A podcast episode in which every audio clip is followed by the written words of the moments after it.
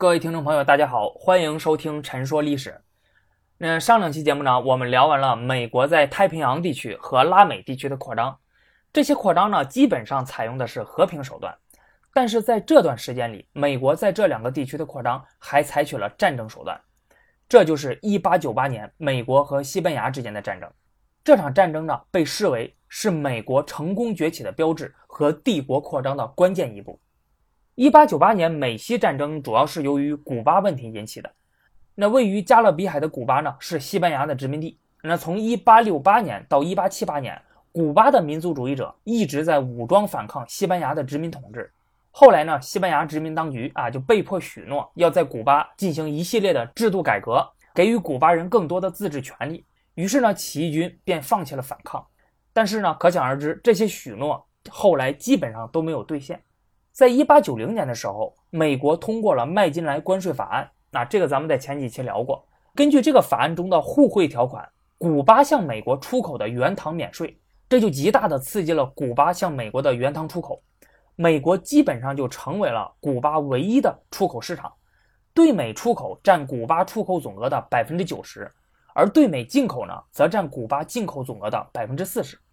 与此同时呢，从甘蔗种植园到糖厂啊等一系列的与这些原糖生产相关的一系列产业，吸收了大量来自美国的投资，制糖产业进一步扩张，成为了古巴经济中最重要的支柱。因此呢，古巴的经济发展和美国就紧密相连了。在一八九四年的时候，美国通过了新的关税法案——威尔逊·戈尔曼关税法案。那在这个法案里呢，美国废除了关税互惠条款。而且要对原糖征收百分之四十的进口关税，这个就导致了古巴的原糖出口在一年之内猛降了百分之三十，使得古巴的经济遭受了巨大的打击，失业率急剧增加，社会矛盾激化，终于是在一八九五年再度爆发了反对西班牙殖民统治的起义。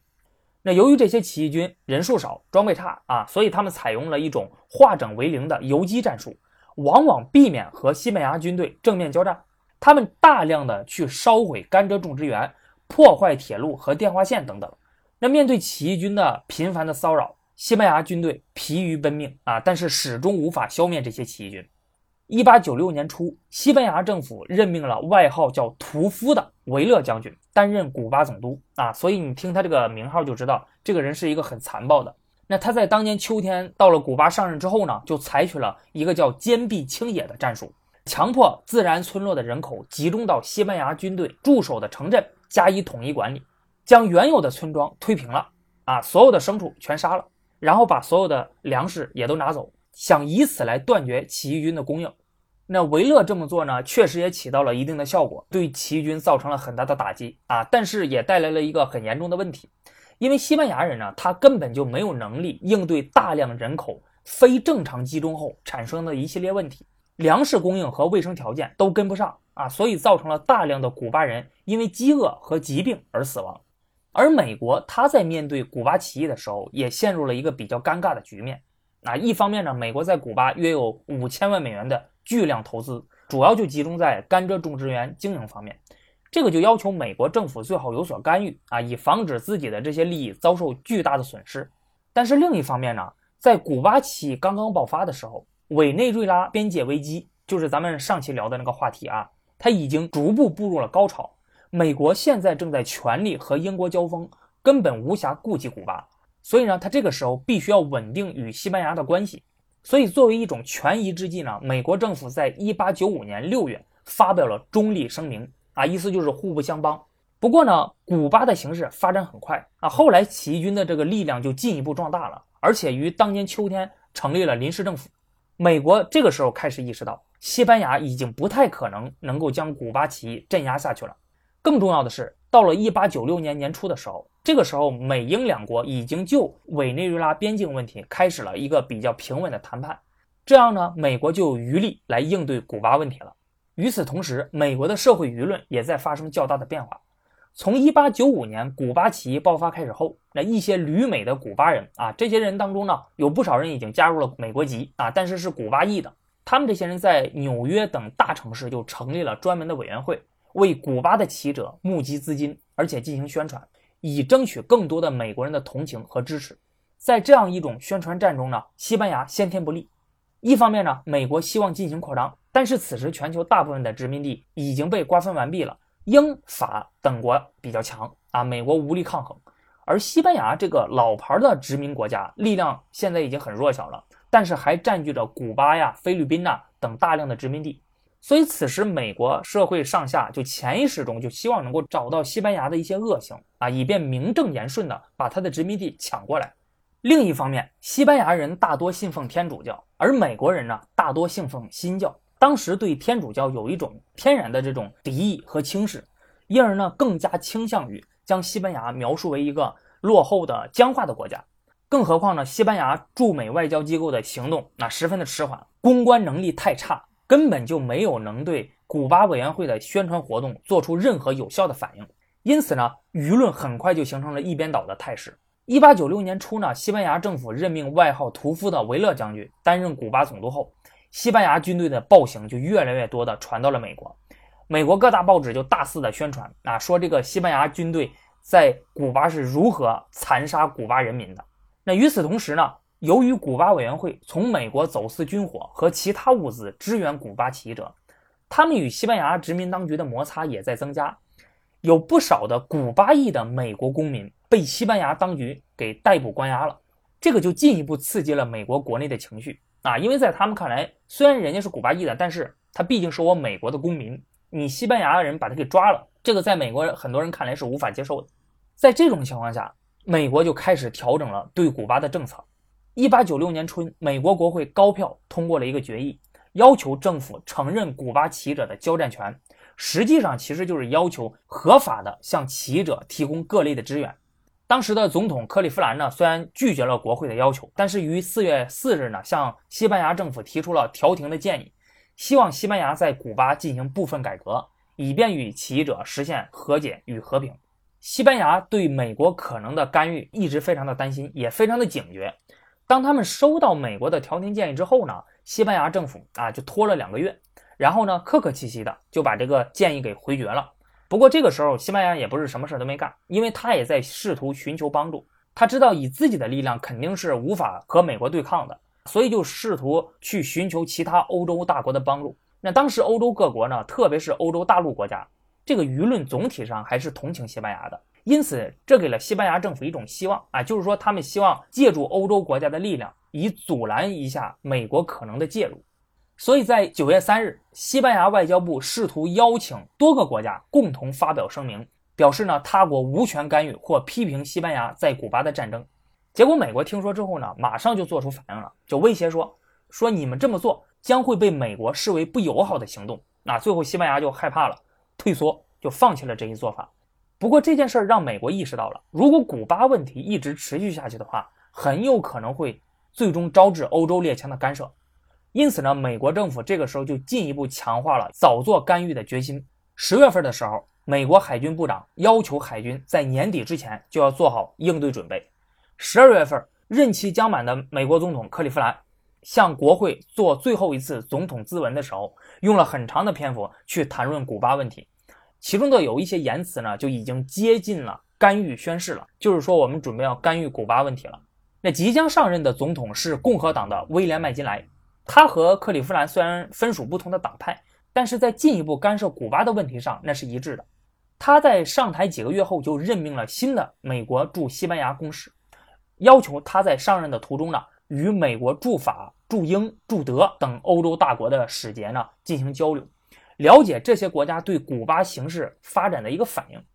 根据反馈呢，主要欧洲大国都没有表示反对美国介入古巴问题。而英国和俄国的反应还更积极一些，说了啊，说美国即使采取了其他的行动，他们也不会表示反对。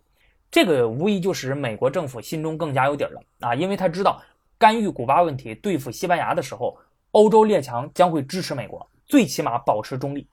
这位新的美国驻西班牙大使上任后呢，向西班牙政府传达了美国政府就古巴问题的看法。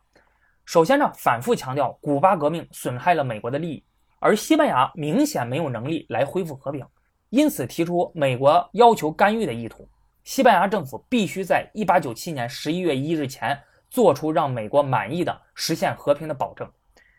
这个其实就相当于是一个最后通牒了。而西班牙政府剩下的时间又非常有限啊，只有一个半月的时间。那西班牙见美国都这么说了，所以只能马上采取行动。到十月份的时候呢，西班牙政府就开始推行一系列的改革措施，其中包括撤换残暴的总督维勒。到了十月二十六日呢，还将改革方案递交了美国，表示允许古巴实现自治。十一月二十五日，西班牙女王还签署了相关的改革法令。应该说，在如此短的时间之内完成这些工作已经非常不容易了。西班牙政府可以说是竭尽所能。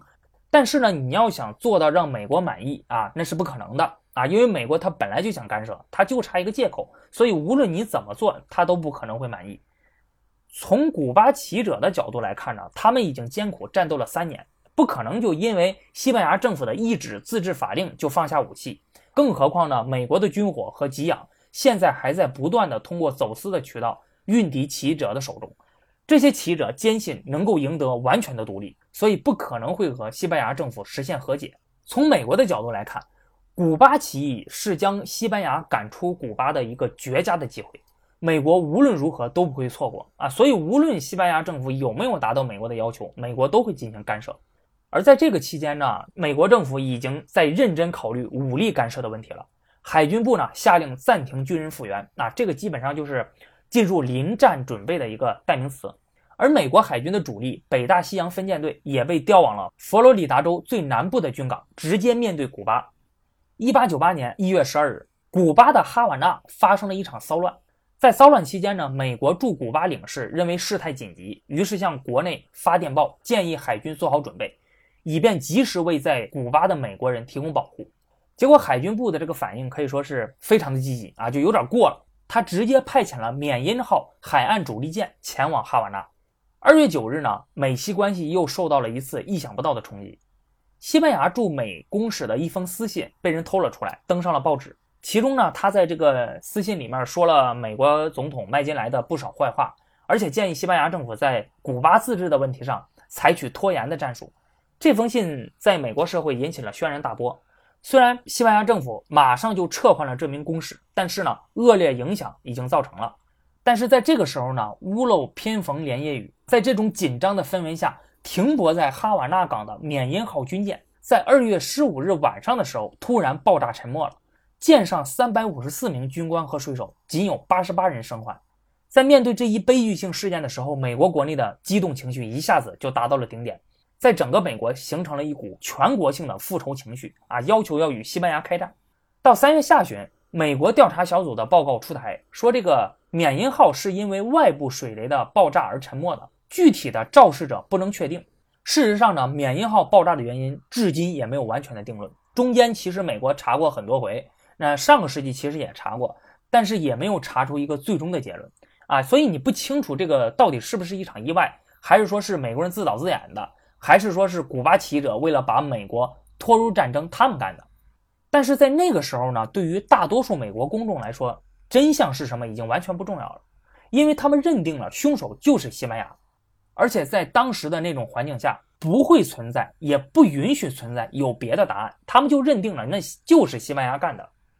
那这个时候，美国和西班牙就已经很清楚了，双方必有一战，所以这个时候双方就已经开始大规模的军事调动了。美国派遣舰队前往了加勒比海，差不多与此同时呢，西班牙也派出了一支舰队驶向了加勒比海。但是呢，无论是从数量还有性能来说，西班牙的舰队比美国可以说是差远了。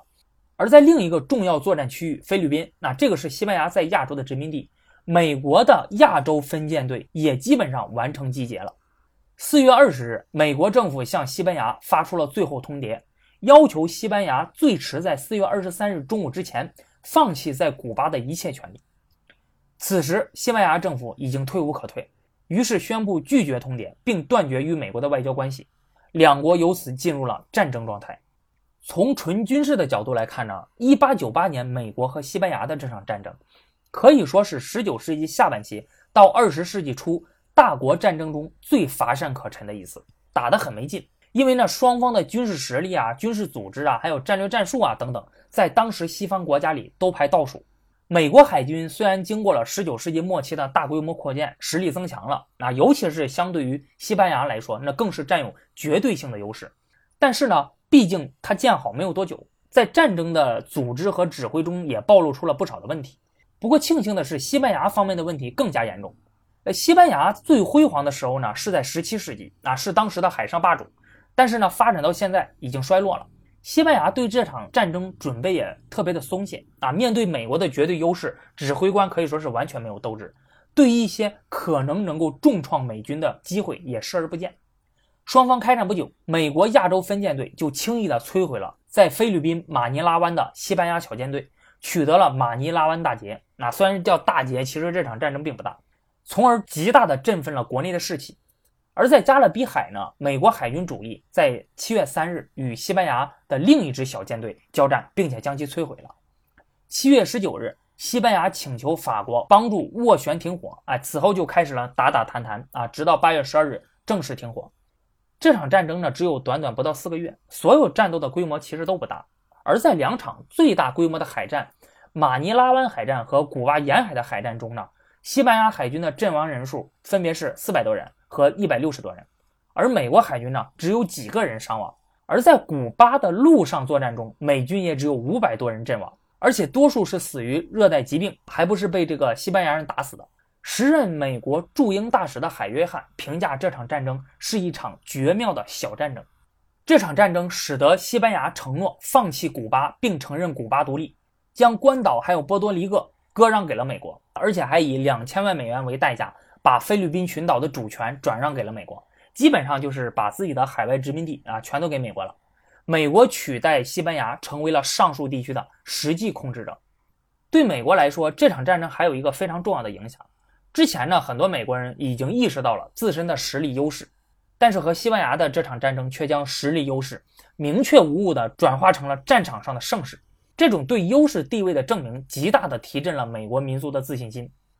之前呢，美国人一直都认为自己很强啊，但是到底有多强呢？这个没有一个非常明确的认知。但是他把西班牙打败了，哎，突然就知道了啊，原来自己确实是强。那对精英人士来说呢？这场胜利不仅仅是战胜一个西班牙的问题，而且是美国在世界范围内的生存竞争中胜出的问题。当时战争的时间正值美国经济走出危机，啊，这种双重的胜利，使得我们第一期提到的那美国由于19世纪80年代末开始的经济社会动荡而引起的社会心理危机，就突然得到了决定性的缓解。在美国人看来，这场战争的胜利也证明了采用扩张来作为解决经济危机和社会危机的正确性。由此，美国国内社会对海外扩张的热情达到了一个前所未有的高度。但是呢，问题在于，这种海外扩张并不是1890年以后美国一直强调的贸易扩张，而是领土扩张。1898年8月12日，美国正式吞并了夏威夷；1899年2月，兼并了菲律宾。如果不是因为之前美国国会通过了法案。禁止兼并古巴啊，那恐怕古巴也在劫难逃，也得成为美国的领土。那至于美国为什么要坚持贸易扩张而不是领土扩张呢？其实就是因为领土扩张成本太高。这个问题呢，咱们在本系列的第一期已经说过了。那如果你想再详细了解一下呢，可以去听一下这期节目。那么现在的问题是，美国到底会不会沿着这种领土扩张一直走下去呢？咱们下期再说。